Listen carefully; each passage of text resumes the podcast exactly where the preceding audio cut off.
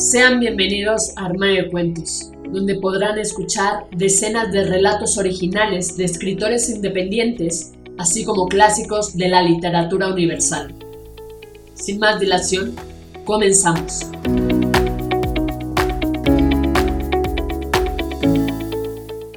Hola, ¿cómo estás?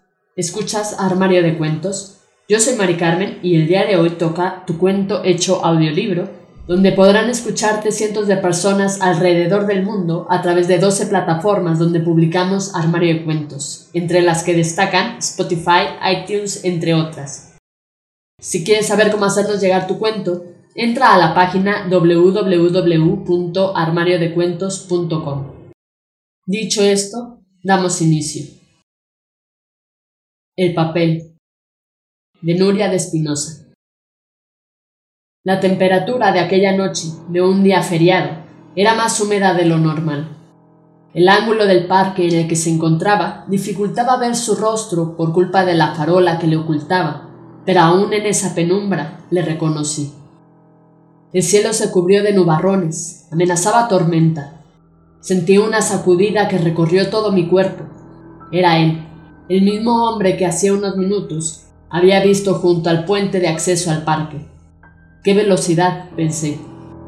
Al pasar junto a él, hizo un intento de acercarse a mí, pero sus ojos, esos ojos oscuros como la noche, la extraña expresión que vi en ellos, me alarmaron, y me alejé rápidamente hacia las taquillas que señalaban la salida.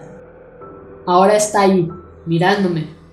Sentí una sacudida por el cuerpo que me inmovilizó. Algo parecido a una luz en mi interior gritaba que pidiera ayuda. ¿Pero de qué? De un hombre que me observaba, pensarían que había perdido varias tuercas de la cabeza. Se reirían de mí. Hice un esfuerzo y continué avanzando despacio, alerta a cualquier movimiento. La melodía de un trompetista cercano llegó hasta mí. Aceleré el paso en la dirección de donde provenía la música. Apenas había avanzado unos pasos, y al volver a mirar hacia la farola que ocultaba su rostro, una angustia indescifrable inundó mi cuerpo. El extraño ya no estaba allí. ¿Dónde se encontraba? No podía verle, pero sentía su presencia. Un calor tropical invadió mi cuerpo sudado en exceso. Aceleré el paso temblando. Creía que en cualquier momento se abalanzaría sobre mí, pero nada sucedió. La distancia que me separaba hasta que llegué a mi hogar se hizo interminable. Miraba a todas partes, atenta a cualquier movimiento o ruido Incluso llegué a tener la sensación de que todo era fruto de mi imaginación. Algunas personas llegaron a mirarme con cara de intriga, quizá porque mi rostro delataba el pánico que sentía. Empezaba a creer que todo había sido fruto de mi imaginación, cuando de pronto le vi, de pie, en la entrada del portal de acceso al edificio donde yo residía. Las piernas me temblaron. Dudé por un instante si llamar a la policía o no, pero ¿qué podía decirles? Si no había sucedido nada. Tras unos minutos de estar con el alma en vilo, me decidí a subir las escaleras de acceso al inmueble. Cuando llegué a la entrada del portal, el hombre se acercó a mí. Di un respingo creyendo que iba a atacarme, en el instante en que alargaba su mano y me ofrecía un papel.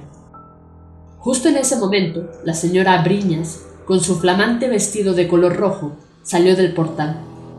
Miró a aquel hombre, después a mí y con todo descaro se quedó allí inmóvil, mirando a ambos. Me puse como un tomate y cogí el papel que aquel hombre me ofrecía. Entonces, para mi sorpresa, se dio la vuelta y se marchó sin mediar palabra, desapareciendo en la oscuridad de la noche. La señora Viñas seguía allí observando, mientras yo aún sobrecogida por todo lo que había sucedido, permanecía en silencio. Por fin me decidí a hojear el escrito. Solo leí el anunciado. No sabía si echarme a reír o a llorar.